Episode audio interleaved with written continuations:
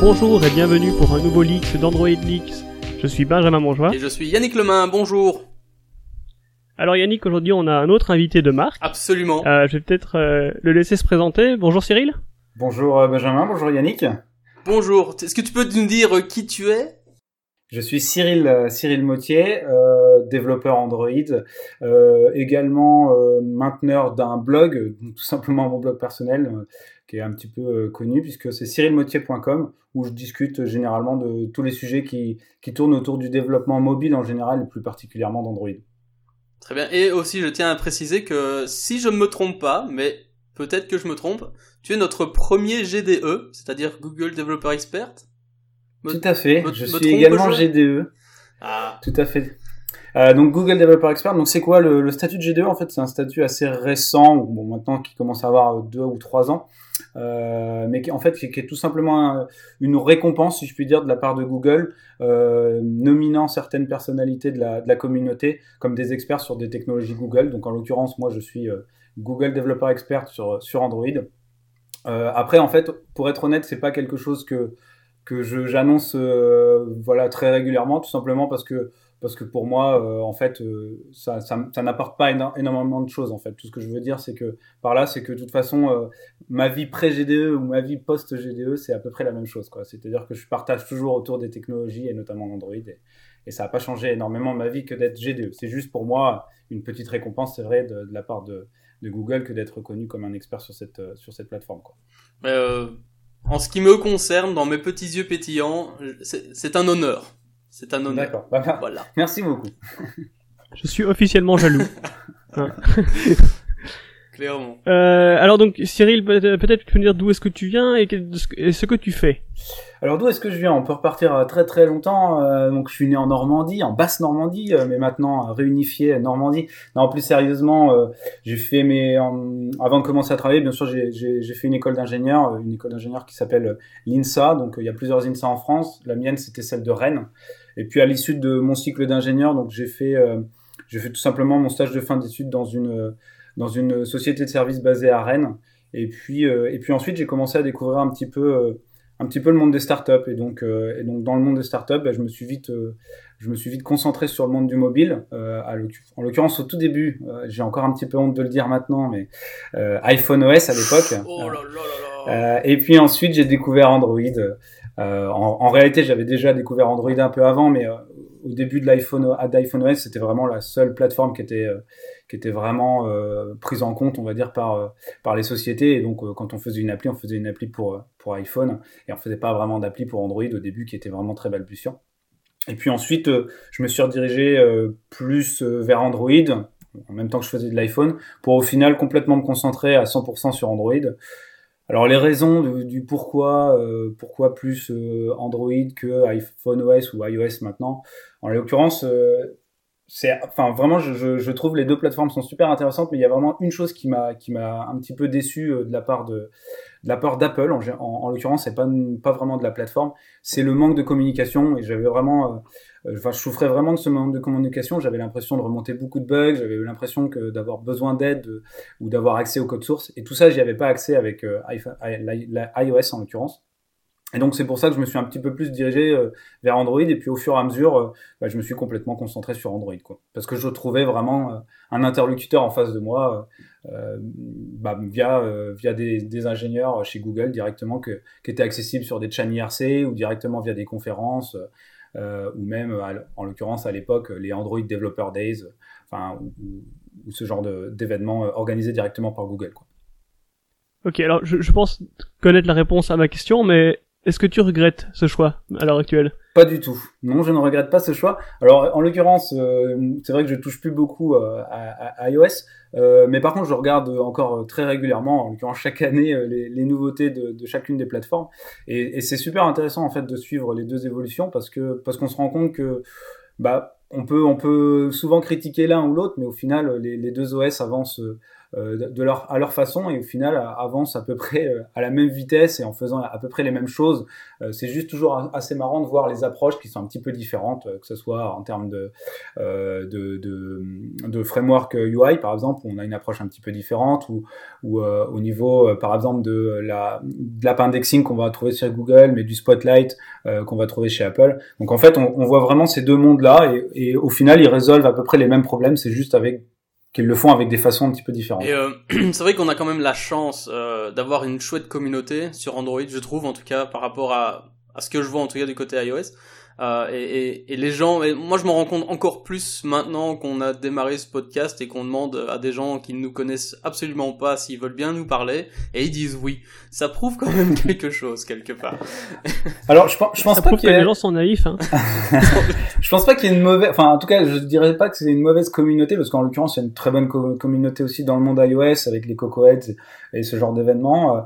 Euh, je dirais juste qu'en fait, elle, elle a, il n'y a pas un acteur du coup externe à, à toutes ces personnes-là qui permet d'agréger un petit peu toutes ces communautés. Là où on trouve vraiment Google qui est vraiment acteur dans, dans ces communautés-là. Euh, à l'inverse, Apple lui euh, est complètement extérieur à toutes ces communautés et va pas du tout essayer de les émuler ou, ou de faire intervenir des, des ingénieurs directement d'Apple. Ouais, ouais. Donc c'est ça qui est un petit peu délicat. Bon, en tout cas, enfin pas délicat, mais euh, que moi j'ai trouvé un petit peu frustrant euh, de mon point de vue, et c'est un peu pour ça que j'ai j'ai privilégié Android euh, dans, dans, dans ma carrière, quoi. Juste peut-être euh, reprendre un petit peu donc par rapport aussi à ce que tu dis. Euh, c'est vrai que je connais pas bien le monde iOS, donc je peux pas juger à ce niveau-là, mais euh, comme disait Yannick, depuis qu'on a commencé le podcast, un truc carrément excellent pour nous, c'est qu'on a vu des gens justement euh, qui nous connaissent pas, qui euh, qui ont demandé euh, bah, est-ce que vous voulez venir euh, faire un podcast avec nous, qu'on dit oui tout de suite, bah, comme toi, et encore merci d'ailleurs. Euh, on a aussi vu des, des gens bah, qui, qui ont écouté notre podcast, qui nous ont contactés, qui ont même parfois euh, cherché euh, longtemps, pas essayé de nous contacter parce qu'on n'avait pas mis des trucs en place assez bien au début, juste pour nous dire qu'ils aimaient ce qu'on faisait et, tout ça. Et donc ça, ça nous touche beaucoup et ça veut dire beaucoup. Et je pense que ça montre aussi le niveau de la communauté en fait en Android, de, de- des gens qui essayent justement de s'intéresser à la plateforme et, et les gens ouverts quoi. Donc voilà. C'est le, le petit message d'amour et de paix. Aimez-vous les uns les autres. Exact. Android for all. Exactement, exactement. Euh, alors, moi, Cyril, euh, moi, je te connaissais parce que j'ai pas mal de confs et je t'avais déjà vu à plusieurs confs. Donc, notamment, on s'était croisé l'année dernière euh, au DroidCon à Londres. Euh, et je pense que t'es déjà venu aussi à Devox en Belgique, si je me trompe. Exactement, ouais. Et- Euh, alors, et- pas, pas l'année dernière, Non, mais l'année d'avant. ouais, il y a quelques années. Et, euh, et je Mhm. pense que c'est là que moi, je t'ai, je t'ai découvert, c'était à Devox. Euh, et à ce moment-là, tu travaillais pour une petite société qui s'appelait Capitaine Train. Est-ce que tu peux nous en parler un petit peu? Euh, tout à fait, puisqu'en fait cette société existe toujours. Elle a juste changé de nom euh, plusieurs fois d'ailleurs. Donc à l'époque, euh, elle s'appelait Capitaine Train. Donc moi, quand j'ai rejoint Capitaine Train, c'était en mars 2013. Euh, et l'idée, euh, bah, c'était tout simplement, euh, en tant que développeur Android, de, venir construire leur application Android. Donc qu'est-ce que fait Capitaine Train? Bah, C'est tout simplement une société qui essaie de révolutionner la façon dont on vend des billets de train. Ça part d'un constat assez simple, c'est que l'offre de vente existante à l'époque était elle était existante hein, par définition, mais le problème c'est qu'elle n'était pas forcément très agréable à utiliser et pas forcément très simple à utiliser. Donc Captain Train c'est vraiment monté autour de tout ça. Euh, et, euh, et au fur et à mesure euh, des années, en fait, a, a commencé à, à, commencer à atteindre en fait d'autres d'autres objectifs, puisque on a commencé à faire plus de ventes que, que ce qu'on faisait au début, puisqu'au début on fournissait simplement la SNCF, pardon, la SNCF, et puis ensuite on a commencé à atteindre d'autres marchés tels que l'Allemagne avec la Deutsche Bahn, plus récemment l'Italie ou, ou l'Espagne. Donc, donc vraiment maintenant l'initiative autour, autour de Capitaine Train, bah, c'est tout simplement d'essayer de, de vendre euh, de la façon la plus simple possible euh, le, le- les billets de train pour toute l'Europe. Ouais. Et donc, Je, je, je, Pardon. je vais juste dire, euh, je, je dois avouer euh, quelque chose d'abominable. À, à savoir que bah, justement cette année, je, je ne sais pas si je vais t'y retrouver. Je sais bien que Benjamin vient aussi. Cette année, on, nous allons tous les deux à la DroidCon euh, à Londres, toujours. d'accord, Euh, et dernièrement, j'ai justement commandé mes, mes tickets de train Eurostar via leur site. Et l'expérience fut assez catastrophique. Ne serait-ce que pour avoir une petite, euh, une- juste, juste une preuve de paiement avec les détails dessus. Parce que j'ai, j'ai coché la case assurance voyage. Et alors là, ils te font un reçu qui ne, qui te dit, alors tu, tu payes euh, 60 euros pour l'aller, 60 euros pour le retour, et ça va te coûter 130 euros. Et là, tu te poses la question, ils savent pas faire des plus ou qu'est-ce qui se passe Et alors, il a fallu toute une histoire, enfin, il avait vraiment fallu tout faire tout un truc pour que je puisse avoir une, un, quelque chose qui ressemble plus ou moins à un reçu pour montrer que j'avais bien payé. Enfin bref, c'était un truc de dingue. Et, et c'est là que je me suis dit, j'aurais peut-être dû utiliser euh, le nouveau Trainline. Exactement. Euh, pour acheter mes tickets, j'aurais probablement eu beaucoup moins de mal de crâne. Exactement. Donc oui, oui, quand on, enfin, c'est un peu le genre de problème qu'on avait avec le concurrent et que, que moi personnellement j'ai toujours quand il m'arrive malheureusement de encore l'utiliser. Euh, mais euh, mais l'idée en fait derrière euh, derrière Capitaine Train ou Captain Train ou Trainline Europe maintenant, c'est vraiment ça, c'est de dire, de faire en sorte que l'expérience soit la même, quel que soit euh, l'endroit où on achète, donc qu'on soit australien, américain ou français, on a le droit à la même expérience et au même prix surtout parce que parce qu'en fait avec notre concurrent, on a on a des prix en fonction tout simplement de là où on achète avec des, des frais potentiellement sur sur, sur la, les moyens de paiement. Voilà. Donc là, nous, on essaie vraiment d'être simple et, et clair là-dessus et complètement transparent en fournissant une, un prix qui soit, qui soit complètement unique. Ouais, bah, justement, moi, quand je t'avais vu la première fois donc à Devox, tu avais commencé, je pense que ton, je, je me rappelle plus exactement du, des, des détails du, du talk que tu as fait, mais je sais que ça tournait autour de certains aspects de l'application. Et, de, et depuis, j'ai commencé à regarder, j'ai suivi ton, j'ai suivi ton blog, j'ai commencé à regarder aussi l'application, et je me suis rendu compte de tous les petits détails, justement, euh, de, d'expérience utilisateur, qui, qui semblent infimes, qui semblent vraiment évidents, mais que très peu d'apps, finalement, incluent. Euh, tel que, par exemple, je me rappelle que tu avais fait une partie, euh, c'était peut-être un blog, sur le, la petite animation euh, avec un train avec des rails qui passent en dessous pendant que tu attends, pendant que pendant qu'on est en train d'attendre pour le résultat d'une recherche ou quelque chose dans ce style-là, et tu avais expliqué en détail pourquoi, euh, pourquoi faire ça comme ça, et, sur, et aussi surtout comment, ce qui était vachement intéressant. Exactement. Mais c'est vrai qu'à chaque fois que donc il y a, toujours deux aspects. Il y a pourquoi on le fait et comment on le fait. Donc je sais que les développeurs ils aiment juste le, la partie comment, mais j'essaie toujours d'expliquer la partie pourquoi parce que c'est cette partie-là que malheureusement pêche un petit peu euh, du côté développeur et, et je trouve que c'est un petit peu euh, ce qui rend, enfin ce qui peut montrer le manque des fois de qualité dans certaines apps, c'est vraiment euh, cet aspect de pourquoi ces petits détails sont si, si importants.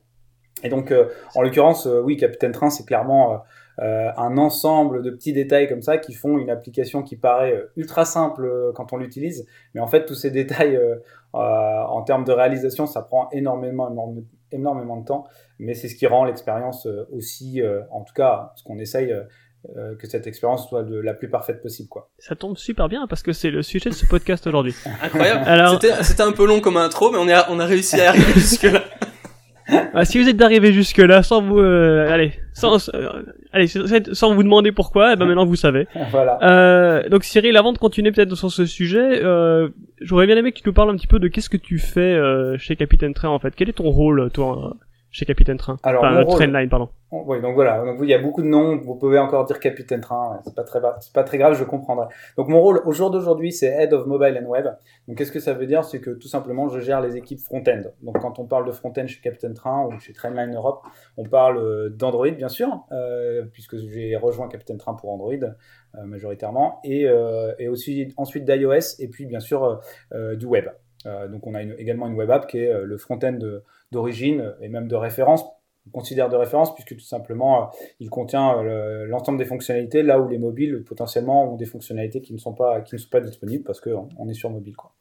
Et donc mon rôle chez Capitaine Train euh, au jour d'aujourd'hui, bah, c'est de de vérifier, enfin de m'assurer en tout cas de la cohésion de toutes ces équipes front-end pour faire avancer une seule et unique chose qui s'appelle le produit, puisque même si l'expérience est différente entre les frontaux, on veut que les fonctionnalités soient disponibles sur toutes les toutes les plateformes.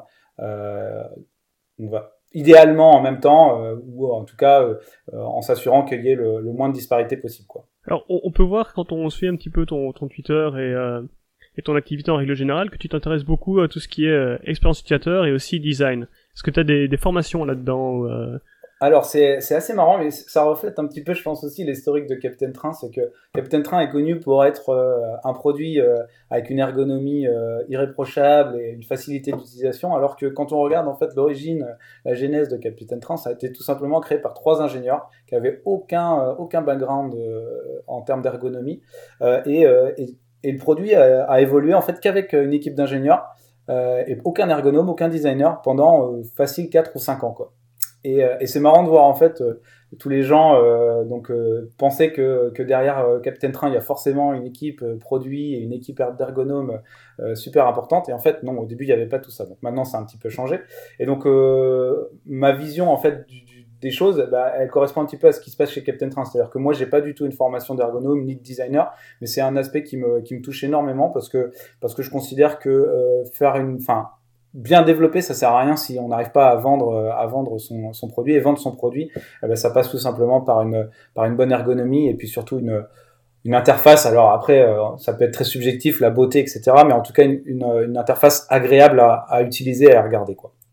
Et donc en fait, comme j'ai pas du tout de, formation, quand je, quand je suis arrivé euh, chez Capitaine Train et même plus globalement quand je, quand je me suis mis au développement sur Android, en fait j'ai passé beaucoup de temps à, à regarder ce qui existe. Donc je pense que l'ergonomie c'est aussi beaucoup ça, c'est d'apprendre des autres et de ce qui existe. Donc on apprend bien sûr à partir de guidelines. Donc on n'en avait pas au début sur Android. Maintenant on a les matériels design guidelines. Euh, mais on pouvait quand même essayer d'en sortir quelques-unes en regardant tout simplement les apps euh, existantes, donc que ce soit les apps de Google telles que Gmail, Google Play, euh, Google Music, ou en regardant les apps des gros acteurs du, du mobile. je parle, Enfin, je pense à Facebook tout de suite, mais en fait, je pense pas que ça soit un bon exemple d'ergonomie. Non, mais non, bien sûr, trop, on, peut, voilà, on peut trouver d'autres applications assez importantes. Euh, je pense à Pocket Cast par exemple, puisqu'on est en train de faire un, un, un podcast. Euh, Pocket Cast est un parfait, parfait exemple d'ergonomie. Euh, et il faut pas hésiter à aller piocher un petit peu dans le genre d'app pour faire euh, une bonne ergonomie dans ses propres applications. Quoi. Alors je te conseille très très fortement d'aller voir l'application de la SNCB, donc c'est la c'est la SNCF mais belge.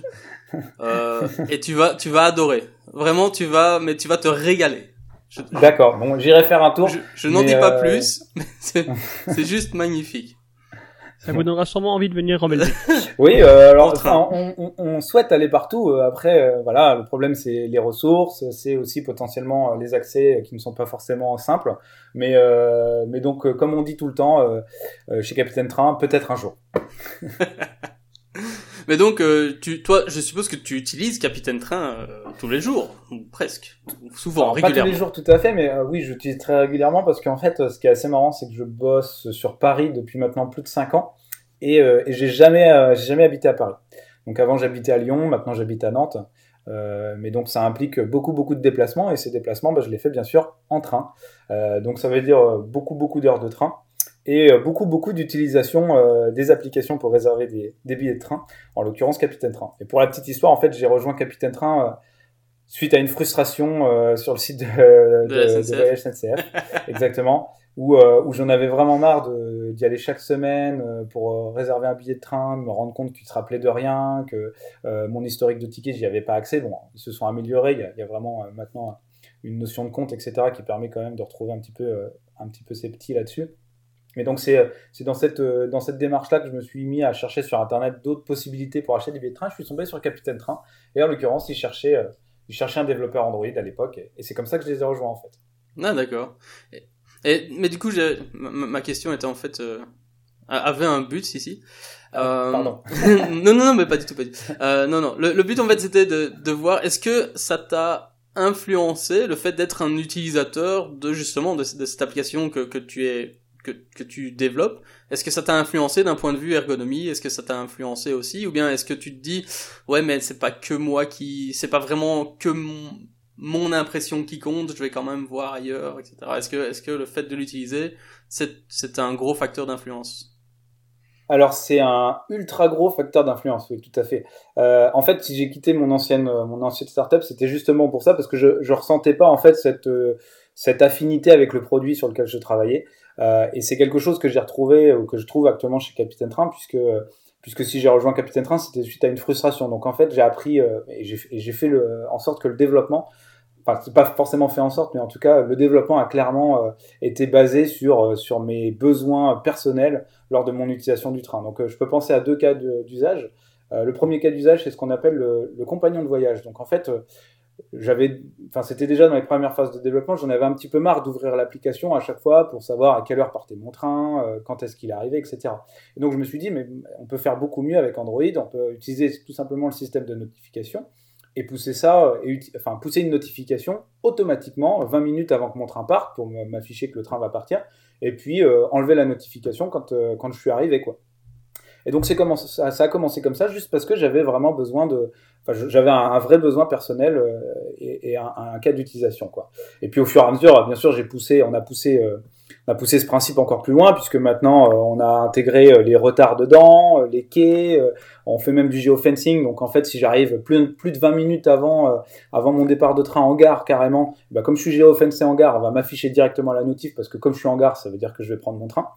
Euh, voilà, donc on pousse, ces choses-là euh, de, plus en plus loin au fur et à mesure en fait des évolutions de l'application.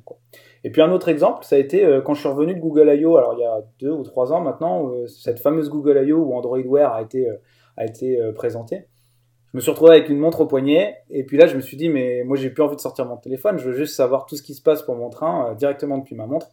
Et donc je me suis mis dans un tunnel en vrai un petit peu en sous-marin parce que j'avais prévenu personne chez Captain Train. Je travaillais le soir comme ça rapidement, euh, enfin sur Mionta Libre en fait tout simplement pour essayer de faire en sorte que l'application Captain Train fonctionne sur euh, sur Android Wear. Et puis au bout de deux à deux à trois semaines et un petit peu d'arrachage de cheveux parce qu'il faut faut pas faut pas oublier que au tout début le, framework Android Wear était pas forcément très bien documenté mhm. et pas forcément très bien euh, enfin très enfin le framework était pas forcément très facile d'utilisation.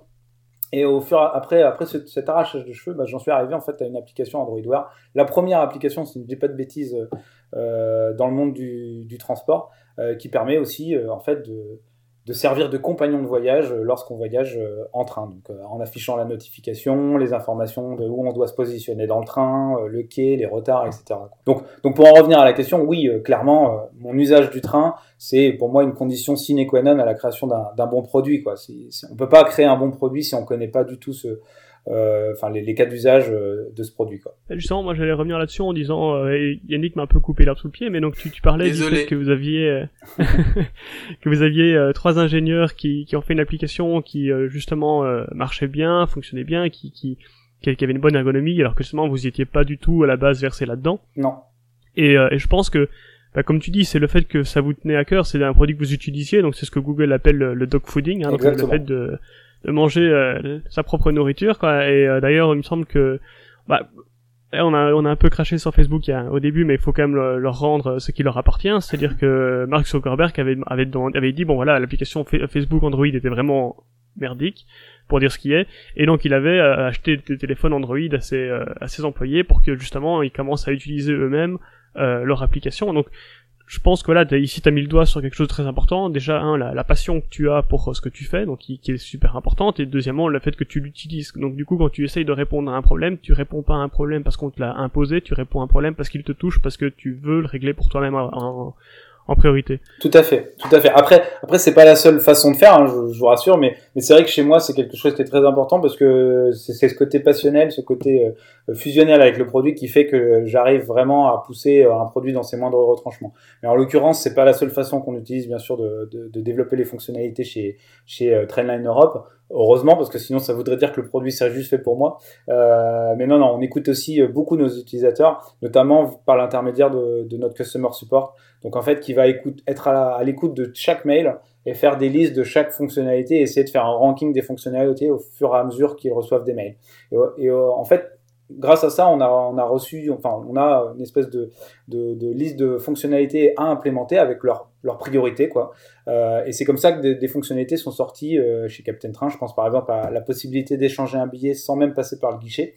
Ben ça, c'est clairement quelque chose qui était demandé et maintenant, et maintenant les, utilisateurs peuvent complètement gérer leurs billets euh, de bout en bout sans même passer par, par un guichet. C'est top quand même. C'est quand même difficile, je trouve, parce que vous avez réussi à rendre une app de, de gestion de transport sexy. C'est quand, c'est quand même balèze quelque part. Hein. Alors je pense, euh, enfin je pense qu'il y a deux aspects, c'est qu'on a essayé de la faire sexy et surtout humaine, euh, parce que euh, justement, enfin c'est bien de faire une appli sexy, etc. Mais en fait le, le train ça reste quand même quelque chose d'humain et, et, on voulait vraiment quelque chose qui qui permette à chacun de de gérer son de gérer son trajet de façon complètement indépendante.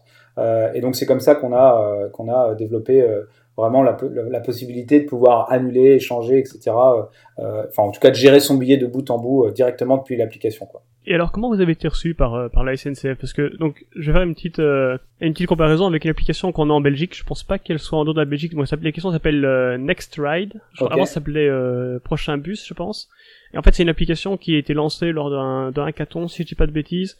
Euh, et c'est ces trois personnes euh, qui ont décidé de faire une application donc pour le, le bus en Belgique, puisque c'est c'est probablement euh, pire que le train encore euh, en Belgique en tout cas. Euh, la, tech c'est c'est quelque chose d'assez euh, peu peu fiable et donc, du coup les mecs ils ont en fait pris de l'open data et ils ont voulu par la suite essayer de de s'inclure dans d'autres trucs. Donc ils ont eu bah, le, le le bus etc euh, de, de Bruxelles il me semble.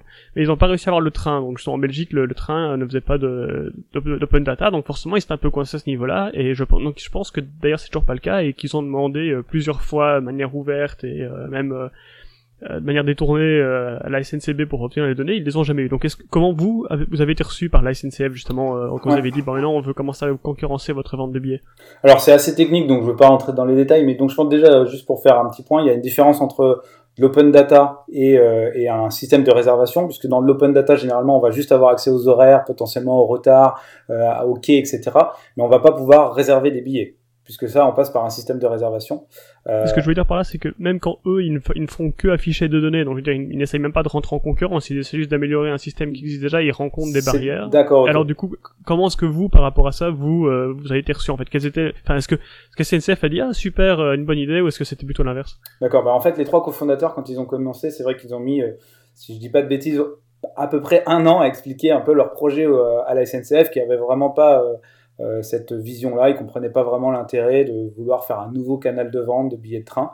Et puis, euh, à force d'acharnement, euh, ils ont réussi à avoir accès tout simplement au système de réservation. Donc, donc le système pour, pour accéder à tout système de réservation, ça, ça demande beaucoup, beaucoup, beaucoup de choses administratives. Il faut, on est une agence de voyage en l'occurrence. On doit mettre un peu d'argent de côté, etc. Enfin, pour pouvoir, pour pouvoir montrer que, enfin, payer les billets, euh, tout simplement, euh, en espèce de, de- dépôt de garantie. Et puis, euh, une fois qu'on a accès à tout ça, donc on peut, on peut bien sûr vendre, vendre des billets euh, sans, sans aucun problème. Mais ça demande quand même euh, de gros, gros, gros efforts de la part de la SNCF. Et puis au jour d'aujourd'hui, euh, au jour d'aujourd'hui, en fait, notre, euh, enfin, je pense que la vision de la SNCF, tout simplement, c'est que c'est un partenaire, puisque, euh, enfin, la SNCF nous voit comme un partenaire, et nous, on voit vraiment la SNCF comme un partenaire, puisqu'on vend leurs billets de train. Si je, si je devais plutôt nommer le concurrent, c'est pas vraiment la SNCF, c'est son agence de voyage. En l'occurrence, je voyais la SNCF. Ok. Et est-ce, que vous vendez aussi des, des, des tickets pour euh, Webus ou, ou pas du tout Tout à fait, donc- que en fait, euh, Capitaine Train au début, euh, c'était simplement euh, simplement la SNCF, et puis au fur et à mesure, on a commencé à intégrer d'autres systèmes, euh, puisque l'idée derrière Capitaine Train, c'était de profiter de, le- de la décision euh, de l'Europe d'ouvrir à la concurrence le marché du train. Et donc maintenant, on a le Webus, on a Wigo, ID- IDTGV, Trello, Tello, pardon, Trenitalia, Italo. Enfin voilà, on a on a on a pu intégrer plein de, de transporteurs pour euh, pour étoffer notre offre tout simplement. Et Eurostar, que j'aurais dû utiliser. Exactement, et Eurostar, mais en, en l'occurrence Eurostar, euh, en fait, on le retrouve dans le catalogue de la SNCF. Ils sont là parce qu'on le retrouve Ah, dans le catalogue de la SNCF. Ouais. Je vais y arriver ce soir, j'ai du mal. Euh, le catalogue de la SNCF, et c'est la même chose avec Thalys. D'accord, d'accord. Donc on a, on a parlé tout à l'heure du fait que Capitaine Train maintenant s'appelle euh, Trainline. Oui. Euh, pardon, Trainline Europe. Euh, Et moi ma question c'est est-ce que ça est-ce que ça a eu un impact euh, visuel euh, sur l'app? Et donc visuel dans le sens peut-être un, un rebranding, un changement de de- de- d'identité visuelle et donc de ce fait peut-être aussi un impact sur l'expérience utilisateur et l'ergonomie. Comment est-ce que vous avez fait pour aborder ce ce changement s'il y en a eu un? Tout à fait. Alors, il y a bien eu un changement. et puis, en fait, c'était as- assez marrant en interne. On a un petit peu rigolé parce qu'on on, se considérait euh, presque comme des experts du rebranding, puisque on avait fait un, rebranding justement un an avant pour renommer de Capitaine Train en Captain Train. Mais en même temps que ce renommage, en fait, on en avait profité pour changer euh, la marque tout simplement. Donc, on était passé d'une petite icône loco à ce qu'on a appelé le rail tag. Euh, on a aussi changé les couleurs, etc. Donc, on a une certaine expérience, quoi. Et donc pour en revenir au dernier rebranding, au final était une espèce de, de, rebranding euh, au carré de, du, en, puissance 2 de- du, rebranding d'avant. Euh, bien sûr qu'il y a eu euh, beaucoup beaucoup de changements. Donc ça passe par quoi? Bah, Ça passe d'abord par un- une nouvelle marque. Donc quand on parle d'une nouvelle marque, on parle de nouvelles icônes. On parle également d'une nouvelle d'un nouveau nom. Et puis ça, ça passe également par bah, de nouvelles couleurs. Donc là, il y a eu beaucoup de travail à faire, tout simplement, pour essayer de migrer les utilisateurs vers Dans, dans, leur modèle mental, c'est-à-dire une icône qui était très connue de tout le monde et qui avait un nom qui s'appelait Captain Train, à une autre icône qui change de nom, donc qui change potentiellement de placement sur, sur le launcher euh, Android. Euh, donc là, il y, a eu, beaucoup de réflexions euh, sur ces aspects-là. Donc les premières réflexions, bah, ça a été bien sûr sur l'icône. donc on a réfléchi bien sûr au nom, mais on doit. Le problème, c'est qu'on doit surfer entre ce qu'on avait avant et vers où on doit aller. Et c'est clair qu'on ne peut pas vraiment garder Capitaine Train entre parenthèses Trainline ou voilà. Donc on veut passer à Trainline. Donc le nom, il a été assez clair. On, on s'est renommé tout simplement Trainline EU pour Europe. Euh, pourquoi EU euh, bah, Parce que tout simplement sur un launcher, euh, Europe c'est trop long et on aurait EU trois petits points. Et puis aussi parce que sur le Play Store par exemple, on n'a pas, pas une longueur de titre suffisante pour mettre Trainline Europe en fait. Par contre sur, sur le l'App Store, lui, on a bien, on bien Trainline Europe. Et puis ensuite sur l'icône, alors ça a été assez marrant parce qu'on a eu vraiment deux aspects à gérer complètement de front, que ce soit sur iOS ou Android. Donc sur Android, on, a, on avait une icône et on a toujours une icône qui respecte complètement les guidelines Android. Donc, c'est quoi les guidelines Android euh, en termes d'iconographie? C'est tout simplement. Alors, je parle pas des Pixel Phones qui ont complètement changé la donne, mais euh, avec des icônes euh, circulaires, on n'en parlera pas. mais, mais donc, je parle vraiment des guidelines Material Design qui expriment tout simplement le besoin d'avoir une forme reconnaissable. et donc, chez nous, la forme reconnaissable, c'est ce fond avec ces trois tickets les uns sur les autres, sur lequel on va on va euh, incruster la marque. Donc on avait, euh, on avait ces trois formes-là. Et euh, bah, en fait, ça a été assez simple de décliner ça dans une nouvelle marque. On a simplement changé l'incrustation de la marque sur ces tickets par la marque, la nouvelle marque, en l'occurrence l'incrustation du mot train, le train de Trainline. Quoi. Et puis on a bien sûr changé les couleurs des tickets pour, pour s'accorder avec, avec les couleurs qui étaient dans l'application. Donc ça, c'était vraiment la première chose qu'on a dû s'occuper, c'était c'était l'iconographie. Et puis ensuite, on a commencé à jouer avec les couleurs. Et là, euh, les couleurs, au final, on a une palette graphique, donc, euh, on doit un petit peu s'y coller. Euh, ce qui était assez marrant, c'est que avant, on avait, sur Android, on a généralement une couleur primaire, une couleur accentuée. Et en fait, avant, on avait juste une couleur primaire et accentuée. En fait, la couleur primaire et accentuée était exactement la même. Donc, on a dû un petit peu retravailler notre code pour s'assurer qu'on avait vraiment deux couleurs différentes. Euh, donc euh, en l'occurrence deux attributs de thème euh, pour, pour les développeurs qui, s'y connaissent, deux attributs de thème différents, donc la couleur primaire et la couleur accentuée. Et puis on a tout simplement changé, alors je caricature un peu, mais on a en gros changé une valeur dans, dans XML et normalement si tout est bien fait, tout, toute l'application change pour s'adapter aux nouvelles couleurs. En l'occurrence, ce n'est pas tout à fait le cas, puisqu'on doit aussi aller changer des icônes dans, dans lesquelles certaines couleurs sont hard-codées. Euh, mais, mais on pourrait imaginer pousser l'application euh, dans ses moindres retranchements en, s'assurant qu'en fait elle utilise toutes ces variables, ces variables couleur primary et couleur, couleur accentuée. Parce que en fait, là, là, où je travaille pour le moment, on, a en, on a en passe de rebranding aussi. Et là, ils en, ont, ils, ont, ils en ont profité, eux, pour refaire une refonte carrément de pas mal des, des, écrans et des fonctionnalités. Donc là, on a vraiment un impact assez, assez violent.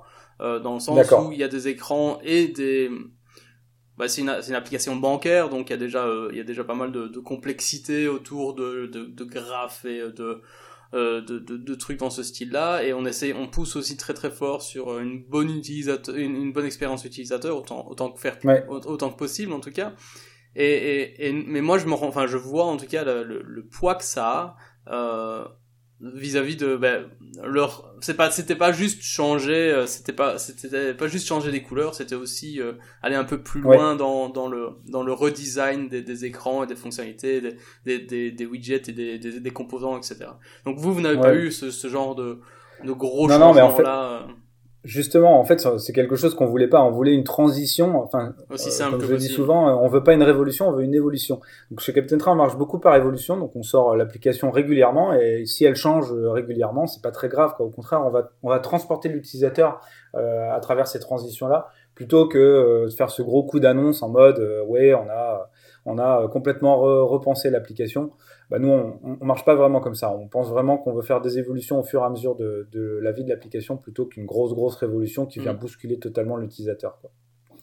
Et, et, déjà, même pour ce rebranding là, ce que j'ai même pas dit, c'est qu'on a aussi rajouté d'autres petits aspects, euh, pareil, qu'on a un petit peu poussé. Euh, euh, parce que tout simplement, comme on renomme, euh, on a renommé l'application de Captain Train à Trainline, on avait cette peur de, de perdre des utilisateurs euh, qui se seraient demandé où se trouvait l'icône, puisqu'elle est réordonnée dans, le, dans la liste des, du launcher. Donc ce qu'on a fait, c'est qu'on a enregistré un broadcast sur le package updated, et puis, une fois que l'application a été mise à jour, on a affiché une notification dans le notification tray pour dire euh, au fait Capitaine Train euh, a changé euh, de nom, ça s'appelle maintenant Trainline, on a juste changé de couleur mais le produit reste le même. Vous pouvez nous trouver ici quoi. Et donc ça c'est le genre de petites de petites choses qui peuvent être aussi utiles dans, dans un rebranding qui est assez important comme ça un rebranding surtout de la marque et du nom de l'application. Je vais faire écouter, je, vais faire écouter le business. enfin, je, je, vais leur faire écouter ce que tu viens de dire pour pour qu'ils comprennent un fait, peu certaines Ce qui est surtout intéressant dans, dans cette chose-là, c'est de, c'est de montrer qu'Android, par exemple, peut faire plus qu'iOS. En l'occurrence, sur cette, cet aspect-là, pour iOS, euh, et c'était pas possible de le faire parce qu'il n'est pas possible d'écouter une mise à jour du package de l'app. En l'occurrence, sur Android, c'est vrai que la plupart des gens qui étaient coutumiers d'iOS pensaient même pas que c'était euh, que c'était possible. Et c'est là que, que je trouve que c'est bien d'avoir une expérience euh, ou en tout cas une expertise sur Android, c'est de montrer qu'Android, euh, même s'il y a des défauts certains à certains endroits, il a quand même des gros avantages et qu'il faut pas complètement euh, complètement passer à côté quoi. Donc donc cette mise cette mise en avant du rebranding qui est faite vraiment à la mise à jour sur Android, bah, c'est quelque chose qui n'a pas été possible sur iOS. On a dû utiliser des solutions de repli telles que le push. Euh, mais le push, malheureusement, euh, euh, c'est un message comme un SMS qu'on reçoit et, et l'utilisateur peut avoir peut avoir ce message de rebranding même si même s'il n'a pas mis à jour vraiment l'application, quoi. c'est un petit peu le, je dirais le, le point négatif de, de, cette de cette méthode là. Quoi. Cool. Mais je ne savais pas qu'on pouvait changer le package en fait, non plus. en fait, tu, tu peux pas changer le package, mais tu peux, tu, tu peux écouter que ton package a été mis à jour. Ah oui, oui, d'accord, je vois, je vois, je vois. et donc quand tu, quand tu écoutes que ton package a été mis à jour, bah, tu te registers sur ce broadcast-là et donc tu démarres, enfin le système démarre ton process et, euh, et tu peux afficher cette notification en disant et eh, maintenant j'ai changé, euh, j'ai changé, je m'appelle plus Capitaine Train mais je m'appelle Trainline. Et donc tu as vraiment cette, euh, as vraiment cette notification exactement quand le Play Store a fait la mise à jour et non pas avant qu'il fasse la mise à jour ou genre deux jours après qu'il ait fait la mise à jour. Tu l'as à l'instant même. Smart très intelligent. Exactement. Super idée, ouais. il faut utiliser les broadcast receivers. Il y a plein, plein, plein d'actions comme ça euh, disponibles. Alors, je ne demande pas à tout le monde d'utiliser le boot received. Euh, voilà, mais si on reste modéré, euh, on peut quand même utiliser les la puissance d'Android pour faire ce genre de choses là, quoi. Attention qu'on le répète quand même depuis Nougat, euh, les, ouais. les broadcast receivers pour les images et euh, la connectivité ont changé, donc rappelez-vous, hein, c'est juste un petit, un petit rappel. Et moi j'ajouterais même, pour être honnête, que à mon avis, ma, ma, prévision pour la prochaine version d'Android, c'est que euh, donc c'est euh, broadcast explicite, euh, si je dis pas ou implicite. Je sais plus si ça s'appelle implicite ou explicite, mais en gros, ces broadcasts qu'on enregistre euh, directement dans l'Android Manifest, à mon avis, ne seront même plus disponibles sur la prochaine version d'Android. Je pense que tu as raison. On verra. Alors, du coup, enfin, parce que là, ça fait quand même un petit temps qu'on qu'on parle de d'expérience d'ergonomie, etc. Et donc, on, parle de rebranding. Il y a beaucoup de gens qui peuvent peut-être se demander, bah, qu'est-ce que ça a à voir là-dedans? Donc, si je change la couleur de bleu à rose, euh, pourquoi est-ce que ça change le l'expérience utilisateur ou l'ergonomie? Donc, est-ce que euh, est-ce que tu aurais peut-être envie d'expliquer, si, si c'est possible, en deux mots, ce que c'est que l'expérience utilisateur et l'ergonomie? Ok, alors le changement de couleur, je ne sais pas si ça va influer directement sur euh, l'ergonomie, par contre ça peut impliquer euh, clairement sur euh, l'expérience utilisateur. Et donc la plus simple des façons de le comprendre, c'est tout simplement si vous rentrez dans une pièce, elle est peinte en beige, et puis ensuite vous rentrez dans la même pièce mais qui est peinte tout en rouge. Euh, je pense que la réaction de l'utilisateur va être complètement différente. Euh, il y a sûrement une couleur, moi personnellement ce sera le rouge, euh, qui va qui va qui va les gêner tout simplement parce qu'elle est agressive, parce que elle, elle pique un peu aux yeux. et ben c'est un petit peu ça l'expérience utilisateur. C'est vraiment avoir ce ressenti en fait très positif, cette espèce de connexion avec le produit que que souhaite maximiser tout simplement. Et donc c'est assez, enfin l'exemple que je donnais avec une pièce dans laquelle on rentre c'est un exemple assez, assez, simple, mais ça montre vraiment que, le moindre détail peut y jouer, parce que là, on parle juste d'une couleur. Euh, euh, donc changer juste une couleur, ça peut vraiment nuire à l'expérience utilisateur, tout simplement parce que les gens sont habitués à une certaine teinte, ou en tout cas à une certaine, couleur prédéfinie. Et donc, euh, je pense que le meilleur, le meilleur, le meilleur exemple pour montrer que, que ça joue, euh, enfin en tout cas la, meilleure preuve pour montrer que ça joue énormément, c'est d'aller voir les, revues sur le, le, Play Store ou l'App Store euh, puisque suite au rebranding, euh, on a, on a eu énormément de commentaires négatifs euh, de gens qui n'étaient pas contents sur les couleurs, qui n'étaient pas contents sur le nom de l'application, qui n'étaient pas contents sur, sur l'icône de l'application aussi, parce qu'ils n'arrivaient pas à la retrouver, qui trouvaient que ça manquait vraiment d'émotion, que ça manquait un petit peu de, de vie, voilà. Donc donc c'est assez marrant de savoir que juste un changement de couleur ou d'une icône peut peut influer autant sur sur la réaction des gens. J'ai jamais pensé à ça en, en soi, mais c'est vrai que ça m'est déjà arrivé plusieurs fois. Une application change d'icône. Pourtant, une icône, c'est, enfin, c'est rien, c'est rien de grandiose. C'est juste une petite image sur laquelle on met son doigt pour que l'application démarre. Mais c'est vrai qu'un changement d'icône, surtout quand on s'y attend pas, bah, ça change énormément la, tiens, mais elle est où mon app? Exactement. Comment, est-ce que je fais pour démarrer le truc que j'utilise tous les jours euh, Ou, ou qu'est-ce que je dois faire? Et puis après, il faut, il faut commencer à, à faire des efforts en fait pour retrouver son, son app, etc. Et je pense que les gens aiment pas faire des efforts. Exactement, c'est ça. Et donc ça, c'était plutôt la partie expérience utilisateur. Et puis tu me demandais euh, euh, tout de suite, Benjamin, plus la partie euh, ergonomie, qui souvent est un petit peu mixée. Mais pour moi, l'ergonomie, c'est tout simplement faire en sorte qu'une qu'une qu'une application, une interface graphique soit intuitive. donc qu'est-ce que j'entends par là? Ça veut dire tout simplement que un bon exemple, par exemple, c'est une porte, une porte une porte, tout simplement. Vous allez avoir une poignée de porte dessus. Euh, si vous voyez une poignée de porte euh, qui est en plein milieu de la porte, bah, vous allez vous demander comment vous allez ouvrir la porte avec une poignée qui est en plein milieu de la porte. Alors que si elle est mise sur le côté avec une poignée euh, donc clairement un petit peu longitudinale, bah, vous allez juste en la regardant savoir comment vous pouvez interagir avec quoi. Bah, c'est un petit peu ça l'ergonomie, c'est de faire en sorte qu'on donne un aspect visuel et un positionnement aux, éléments graphiques euh, sur l'interface pour qu'il soit intuitif et, donc qu'on sache que à chaque action sur euh, cet objet euh, graphique ou virtuel, on, prévoit en fait sans de façon complètement automatique la réaction qu'il va y avoir. Donc, donc, euh, ça c'est un exemple dans la vraie vie, mais si on regarde une interface graphique euh, sur Android, euh, la notion de bouton, typiquement, il y a ce qu'on appelle cette notion d'affordance. Donc, si si un bouton, il a clairement cette, cet aspect un petit peu relevé avec une petite une petite ombre, eh ben ça va clairement cette petite ombre appeler à, à vouloir appuyer dessus parce qu'on a l'impression vraiment qu'on n'est pas sur le même niveau le même niveau graphique et donc en appuyant dessus, on va on va clairement comprendre qu'il y a une action qui peut qui peut qui peut en découler. Euh, donc c'est vraiment ça euh, l'ergonomie, c'est tout simplement de faire en sorte que, euh, que notre interface soit, soit simple et intuitive à l'utilisation.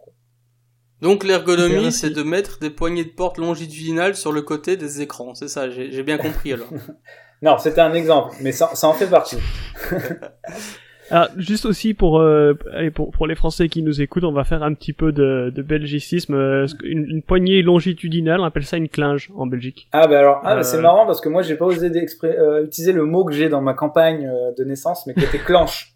Ça ressemble. Oh ah ouais ouais ouais. Oh là là ouais, là En fait, les... Ouais, oh, c'est. Alors... Il me semble que c'est du, du nord, ça non? Eh ben, En fait, c'est de, de, ce que j'ai compris euh, sur internet, c'est soit de Lorraine, soit justement euh, de basse Normandie. Alors, moi, j'ai une petite histoire là-dessus parce que j'arrête pas de me battre avec ma avec ma compagne, euh, qui elle dit clanche aussi, pourtant qui est vrai vraiment belge. Ah. Alors alors que moi, j'avais jamais entendu ça. J'ai toujours dit clinge. Et euh, apparemment, dans le dictionnaire ou peut-être dans Wikipédia, je sais pas l'un ou l'autre. Euh, les deux sont reconnus et sont corrects. Voilà. C'était c'était la bah, petite minute euh, c'était la petite minute intéressante ou pas du podcast. Donc maintenant j'ai le droit de dire clanche en société parce qu'à chaque fois euh, je me force à utiliser poignée de porte mais euh, c'est bon à savoir. Ah, écoute, Je, je, vais je vais je vais dire à, à ma compagne que quelqu'un d'autre dit clanche et elle va bien rigoler en tout cas. Euh, j'ai peur de dire une bêtise, ce sera vérifié, mais euh, il me semble qu'une poignée, justement, c'est c'est l'objet qu'on comprend et pas forcément qu'on va euh, qu'on va tourner euh, pour ouvrir, alors qu'une clinge, c'est le, principe qui sorte de petit levier, et donc c'est c'est deux choses relativement différentes. Et il me semble qu'en France, le mot clinge n'est pas n'est pas très connu. Non, je l'avais jamais entendu. Mais bon, je suis pas GDE français, donc. donc bien vu, bien vu. Ok. Euh, alors du coup, donc on, parlait voilà de, donc de d'ergonomie, hein, donc de, de choses intuitives. Et donc bah, tu, tu dis à juste titre, euh, Trainline Europe, c'est un, bon, un bon exemple. Euh, en tout cas, c'est facile de, dire, oui, parce que j'y travaille, mais oui, oui, je pense que c'est un bon exemple.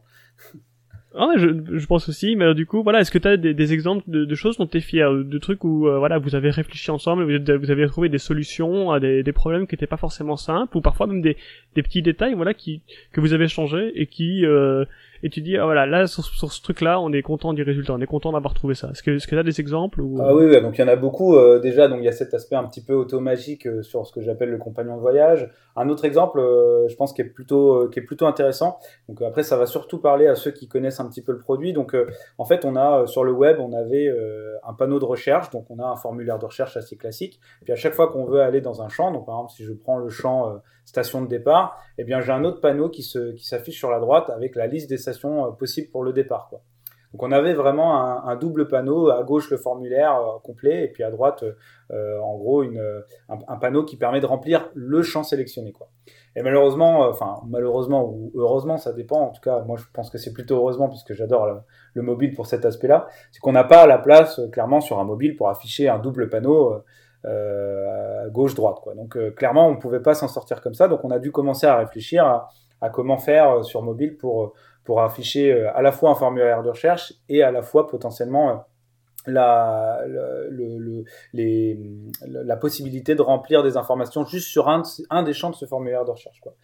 Donc au début, on a, réfléchi complètement bêtement, en mode, à chaque fois que je clique sur un des champs du formulaire de recherche, j'ouvre une dialogue, et dans cette dialogue, j'ai des informations à remplir potentiellement pour, pour euh, donc prenons le- le- l'exemple du, cas de la, station de départ, donc je, clique sur euh, euh, station de départ, j'ouvre une dialogue avec la liste des stations possibles, et je peux chercher dans cette dialogue. donc ça, c'était clairement une approche complètement naïve, mais on s'est rendu compte que remplir un formulaire de recherche avec euh, cinq ou six champs, c'était très vite ennuyant d'avoir tout le temps des dialogues qui s'ouvraient, qui se fermaient, qui s'ouvraient, qui se fermaient comme ça, euh, de façon complètement répétitive. Donc on a commencé à réfléchir à autre chose en poussant tout simplement un écran. Euh, donc ça, c'était un petit peu mieux parce que la dialogue a vraiment une notion bloquante qui est assez, assez frustrante, alors que l'écran, c'est complètement en plein écran et donc on, a vraiment l'impression de changer complètement de contexte. Quoi. On passe de, euh, du formulaire de recherche à, à la possibilité d'éditer un de ces champs dans le formulaire de recherche. Mais, mais on enfin, moi, perso, j'étais vraiment pas satisfait non plus, donc on a con- continué à réfléchir à tout ça parce que, parce que ce qui nous gênait vraiment, c'était que quand on cliquait sur station de départ, en fait, après, on allait sur un champ qui nous permettait de remplir, euh, de chercher une station de départ, mais on savait même plus si on était en train de chercher la station de départ ou la station d'arrivée, parce que c'était exactement le même écran. Donc, au final, on a plutôt utilisé une autre approche qui était d'animer, euh, en gros, d'animer l'écran, le formulaire de recherche, pour euh, à chaque fois qu'on rentre sur un, pour remplir un des champs du formulaire de recherche, en fait, on anime en poussant euh, tout le contenu. Alors c'est un petit peu délicat. Je pense que le mieux pour les auditeurs, c'est tout simplement d'aller voir l'application. Mais on va animer le formulaire de recherche pour ne faire, pour faire ah, pardon, pour faire en sorte qu'il n'y ait que un, que un champ disponible. C'est le champ sur lequel on va, on va éditer. Et en dessous de ce champ qu'on va éditer, ben, on va afficher euh, la possibilité, euh, enfin les, stations possibles euh, pour, pour ce champ. Quoi. Et donc en fait, on a reproduit ça sur tous les champs du formulaire de recherche et on a rendu en fait cet écran beaucoup plus agréable, tout simplement parce qu'on n'avait pas ce changement vraiment de contexte entre euh, le formulaire, ensuite le détail du formulaire, le formulaire, le détail du formulaire. Voilà, donc on a, on a vraiment, euh, on a vraiment euh, pu s'en sortir. Euh, en, en faisant euh, bah, tout simplement des essais et en essayant euh, d'utiliser l'application au jour le jour. Quoi. vous avez rendu un formulaire Material Design en fait Oui, un peu. Alors avant Material Design en l'occurrence, puisque ça c'était pas Material Design la première fois où c'est sorti, mais oui, oui, tout à fait, c'est un peu ça. Ah bah, faut attaquer Google en justice alors, hein, ils ont piqué votre idée Ah, il y a eu beaucoup de choses que Google m'a m'a piqué. Ils ont même donné des noms, euh, genre euh, comme snack bar, alors que moi j'appelais ça un crouton. Mais bon, je sais pas si. euh, je sais pas si on peut considérer que, que c'est volé. Je pense que c'est bien pour la communauté tout simplement d'avoir accès à ce genre de choses. Bah, je préfère quand même le mot couton, hein. je trouve ça quand même plus Ouais, classe euh, parce que que ça fait très franchouillard, quoi. Oui, c'est ça, ça passe moins bien en anglais. Mais, mais, autre- mais je dois dire Pardon. que, Au contraire, crouton, tu vois, ça donne super Crouton, bien. crouton. Mais, euh, mais non, mais je dois dire que c'est vrai que c'est extrêmement pénible un formulaire en mobile. 9 fois sur 10, c'est juste, c'est juste chiant. Et, Tout à fait. et j'ai eu le même genre de problème, mais je n'ai malheureusement pas vos compétences euh, chez Captain Train. Moi, euh, j'étais en train de faire une petite application euh, assez simple. Mon but était de d'encoder chaque fois que je dépensais des sous, comme ça je pouvais un peu traquer mes dépenses. Et rien que ça, bah, ça m'a vraiment, ça m'a vraiment fait perdre des cheveux. D'ailleurs, c'est pour ça que j'en ai plus.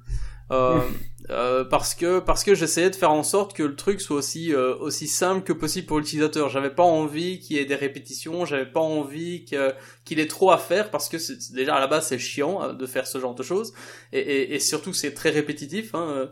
Donc j'essayais de trouver vraiment. D'ailleurs j'ai pas trouvé. Hein, j'essayais de vraiment trouver le, le meilleur moyen de de remplir un formulaire avec des chiffres, avec éventuellement des virgules, avec euh, ce genre de petits, genre, euh, ben voilà, un peu comme un peu comme vous faites sur euh, sur euh, Train9, euh, qui est de d'avoir un, un choix multiple.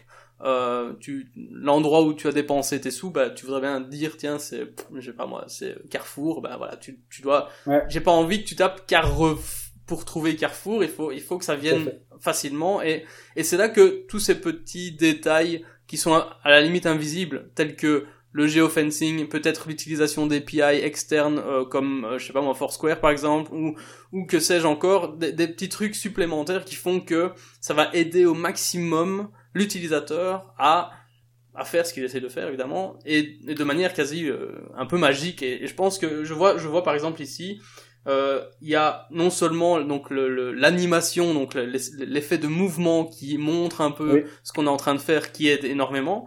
Il y a aussi un bouton trouver euh, la gare la plus proche, qui est aussi extrêmement intuitif. Je suis pas loin de quelque part, ce sera probablement de là que je vais partir. Peut-être pas toujours, mais probablement. Je vois aussi que euh, les dernières recherches que j'ai faites sont au-dessus de la liste. Donc il y a, aussi ce côté euh, de rappel, de, mémoire. Donc tout ça, ce sont des petites choses qui paraissent complètement, qui sont complètement invisibles euh, d'un point de vue fonctionnalité, mais qui sont bien là pour euh, au final rendre vraiment la vie de l'utilisateur aussi simple que possible. Tout à fait, mais c'est ça. En fait, ce qui est assez marrant, c'est que, enfin moi qui utilise beaucoup l'application, je me rends compte que c'est rare quand je tape plus de deux caractères sur une station. Euh, parce que soit, en fait, on affiche donc, euh, bah, tu as, très bien analysé la situation, Yannick. Donc, on affiche d'abord euh, la gare la plus proche si elle est disponible. Ensuite, on commence à afficher les gares favorites. Et puis ensuite, on commence à afficher les, les suggestions, mais ces suggestions sont ordonnées par score. Et ce score est, est en fait calculé tout simplement en utilisant les recherches des autres utilisateurs. Donc au final, si tout le monde cherche Paris, c'est normal que Paris ressorte en premier quand je mets P, parce que parce que Paris c'est clairement une gare qui est beaucoup utilisée par nos utilisateurs. Quoi. Et donc, euh, on peut pousser ça encore plus loin parce qu'en fait, si tu avais vraiment joué avec l'application, tu te rendrais compte que si tu as choisi euh, Paris en gare de départ, eh bien Paris ne sera pas disponible en gare d'arrivée parce que tu vas pas faire un Paris-Paris, ça n'a pas de sens. Quoi. Donc voilà, on, a vraiment poussé euh, enfin cet aspect-là à son paroxysme. Et c'est ce qui fait que quelque chose qui paraît simple d'utilisation, au final, en termes de réalisation, en l'occurrence, c'est moi vraiment qui, qui, me suis occupé de cette partie-là. Il y, a, y a facile un à deux mois de travail sur tout ça. Quoi. Sans aucun doute. Mais justement, un petit bug, alors euh, moi sur la gare de départ, la première, sans rien taper du tout, c'est Paris. D'accord. Alors, alors que pour jouer, pour jouer, j'avais déjà euh, commencé de, bah justement le, le, truc du, du train pour aller à Londres. Donc j'avais un peu refait le process pour aller à Londres à partir de Bruxelles. D'accord. Donc je vois Bruxelles qui est en deuxième position, mais la première position c'est Paris. C'est bizarre. Et la première position, elle a le petit, euh, le petit logo du GPS Elle a le petit logo de nom. Elle a. Euh, En fait, la petite icône sur le côté exprime en fait quel type de suggestion c'est. Donc si ah. c'est le logo du GPS, c'est que c'est la position euh, de la gare la plus proche. C'est une petite horloge. Si c'est une espèce d'horloge, bah, l'horloge c'est une de dernières, des dernières gares recherchées. Mais pas par moi. Et si, si par toi. Ah. Bon. Donc tu as déjà dû regarder Paris. Et par contre, si c'est euh, si c'est le petit point euh, localisation, euh, alors tu n'as peut-être pas regardé Paris. Par contre, en fait, si tu n'as jamais utilisé ton compte, on t'a attribué des gares favorites dès le début, en ah, mode c'est les gares que tout le monde utilise le plus. D'accord. Au fur et à mesure de ton utilisation de l'app. je, suis je suis persuadé qu'il y a une bonne raison et crois-moi, je ne t'en veux pas mais c'est pas idéal. Hein. Euh, je dis pas que c'est idéal, mais, en tout cas, on essaie vraiment de faire en sorte que mais, soit au plus proche de. Mais malgré tout, c'est malgré tout, comme je dis, euh, Bruxelles est en deuxième. Il y a aussi la gare la plus proche, qui est le premier bouton euh, avec des couleurs que je vois sans sans problème. Donc tout ça, il y a rien à faire. Tout ça, ça aide énormément. Mm. Et je sais comment je je sais ce que je suis en train de faire sur sur l'écran. Il y a le titre qui le dit, il y a euh, la, la, zone d'édition, je peux taper dedans. Enfin bref, moi je trouve ça, euh, ça reste, c'est déjà depuis un moment et ça reste l'application, euh, mon application, je vais dire représentative quand il s'agit justement euh, d'ergonomie et d'expérience utilisateur, juste pour ce genre de petits détails-là. D'accord, bah, merci beaucoup. Et, donc, euh, donc ça fait quand même, et, encore une fois, pour une app qui est dont le but est, de commander des, des, des, billets de train, je trouve quand même ça vachement impressionnant, vraiment. Merci, ça me, ça me touche. Mais... Et, Cyril, je peux te dire, il n'y a pas de bug dans ton application parce que si Paris est en premier, c'est probablement parce que Véronique, la quatrième identité de Yannick, adore Paris, donc euh, elle a dû chercher ça sur son téléphone. Hein. mais sinon, je vais aller inspecter tous nos logs pour essayer de voir, euh, pour essayer de voir ce que tu as vraiment cherché, Yannick. Ok, vas-y. Ok. non, mais ils sont acceptés comme si j'y avais accès. Challenge accepted. mais mais mais c'est vrai que tu parlais, euh, donc tu parles. En fait, il y a deux aspects. Je pense qu'il y a donc euh, il y a cette notion d'intuitivité. Donc en fait, l'utilisateur sait automatiquement, juste par l'aspect graphique des choses ou par la forme visuelle des choses, comment ça va fonctionner. Euh, derrière. Mais il y a aussi cette, il y a parfois des, cet aspect de récurrence en fait, ou de cette répétition quoi. Donc en fait, c'est quelque chose aussi qu'on utilise beaucoup beaucoup dans l'app, c'est que euh, c'est qu'on fait en sorte que chaque écran euh, réutilise des, patterns d'utilisation qui sont utilisés dans d'autres écrans. Donc euh, par exemple tous les formulaires. Euh, sauf bien sûr le formulaire de recherche parce qu'il est vraiment un petit peu spécial, mais tous les formulaires pour éditer un passager, pour éditer l'utilisateur, ils ont toujours ce annuler et OK en haut et toujours au même endroit. C'est toujours comme ça que ça se passe. Euh, un bouton annulé à gauche et un bouton OK à droite. Et en fait, c'est avec cette répétition, eh bien, tout simplement, on, arrive à inculquer euh, une espèce de, de façon d'utiliser l'app qui devient complètement intuitive et complètement naturelle pour l'utilisateur. Tout à fait. Et pour la petite, pour la petite histoire, un petit truc marrant aussi, euh, qui nous, euh, je me rappelle qu'il y avait eu beaucoup de débats en interne. C'est euh, donc la première fois on arrive sur l'application, on a, on n'a pas de passager. Donc en fait, on crée un compte et ensuite, il faut créer un passager. Donc, c'est quoi un passager? C'est tout simplement une personne qui va voyager. Quoi. Alors, on pourrait dire pourquoi on ne crée pas un passager automatiquement avec le nom et prénom de l'utilisateur? En fait, c'est tout simplement parce qu'on a des utilisateurs qui, euh, qui, ne, font un compte, mais qui voyagent pas eux-mêmes. En fait, ils, voyagent, ils, font, ils achètent juste des billets pour d'autres personnes. Donc, on ne pouvait pas vraiment se permettre de créer directement un compte, euh, enfin, un passager directement euh, quand on crée un nouveau compte. Et donc, à la place, qu'est-ce qu'on fait? C'est que quand l'utilisateur arrive sur la liste des passagers, bah, il se retrouve avec une liste vide, donc avec ce qu'on appelle une empty view, donc qui est bien connu dans le monde de, de, la mobilité et qui affiche en bas aucun, aucun passager. Quoi. Et puis en haut, dans l'action bar, on a une petite icône d'un passager avec un plus. Quoi. Et donc la, plupart, la plupart des gens en interne se disaient bah, il va falloir qu'on mette un bouton ajouter un passager dans l'empty view, quoi. Donc c'est-à-dire en plein milieu de l'écran, comme ça les gens vont savoir exactement où faut cliquer pour ajouter un passager, quoi. Et en fait, l'approche qu'on a prise, eh ben, c'est pas du tout celle-là. C'est de se dire, plutôt que de mettre un bouton ajouter un passager qui va être affiché en fait que quand la liste est vide, mais qui ne sera plus là quand la liste commence à se construire, on va plutôt simplement essayer d'éduquer l'utilisateur à comprendre que pour ajouter un passager, c'est toujours dans la dans la dans l'action bar en haut à droite. Et donc en fait, ce, qui se passe, c'est que lorsqu'il n'y a aucun passager dans, dans une application et qu'on clique sur l'anti-view, parce qu'en fait c'est un peu ce qui arrive quand les gens commencent à être frustrés, eh ben on va avoir un espèce de whiz un peu comme à l'époque MSN sur euh, sur euh, le, le, bouton dans l'action bar qui est ajouter un passager. Donc en fait pour lui inculquer cette cette notion de au fait à chaque fois où tu vas vouloir euh, à chaque fois quand tu vas vouloir utiliser ou créer un nouveau passager, ça sera ici. Donc ça sert à rien d'essayer de t'apprendre d'apprendre à utiliser euh, à comment comment ajouter un passager une seule et unique fois quand euh, quand t'as pas de quand t'as pas de passager. Non non, il faut toujours que tu ailles en haut à droite et, les actions seront toujours en haut à droite. Donc ça c'est vraiment un, un, autre, un autre cas d'utilisation euh, de la de la forme enfin de la notion de répétition ou de récurrence qui permet d'inculquer à l'utilisateur en fait la façon d'utiliser une application. C'est un Easter egg utile en fait ça, ça ressemble à un Easter egg euh, pour beaucoup, mais en fait non, c'était vraiment un Easter egg. Enfin, ça n'a pas été pensé comme un Easter egg, ça a été vraiment pensé comme euh, une petite aide graphique euh, pour une, une, aide graphique pour les pour les utilisateurs, pour qu'ils comprennent bien que que ce soit le premier ou le centième passager, ça sera toujours ici qu'on ajoutera un passager. Quoi. Mais c'est une super idée, je trouve. C'est vraiment une super idée. Alors après, on peut on peut aussi se plaindre un peu un peu de tout ça dans le sens où euh, quand on commence à réfléchir un petit peu en termes d'accessibilité, donc pour les malvoyants par exemple, euh, ces animations euh, de, de vibration des icônes, euh, elles n'apportent pas grand-chose parce que tout simplement un malvoyant va pas l'avoir. Donc là, on peut, on peut très bien euh, ajouter un message. Je pense pas qu'on le fait, mais on pourrait l'imaginer. Ajouter un message qui dit pour ajouter un passager, c'est en haut à droite, des choses comme ça. Donc après, il y a complètement des, des possibilités pour pour atteindre un public malvoyant ou, ou, ou non voyant quoi. Chers auditeurs, merci d'être restés avec nous jusque-là. Euh, cette conversation étant tellement intéressante que nous n'avons pas réussi à nous arrêter, euh, mais voyant la longueur de, cette, dernière, il nous a semblé plus intelligent d'en faire deux parties.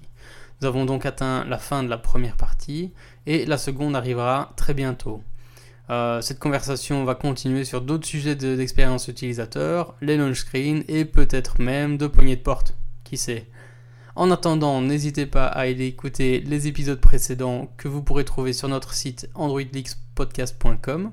Vous pouvez bien entendu nous suivre sur Twitter at AndroidLeaks, retrouver Cyril sur Twitter at Cyril et sur son site cyrilmotier.com. Vous pouvez bien sûr retrouver Benjamin sur Twitter at Xan, X-Z-A-N, et moi at TheYan sur Twitter également. A bientôt pour la prochaine partie.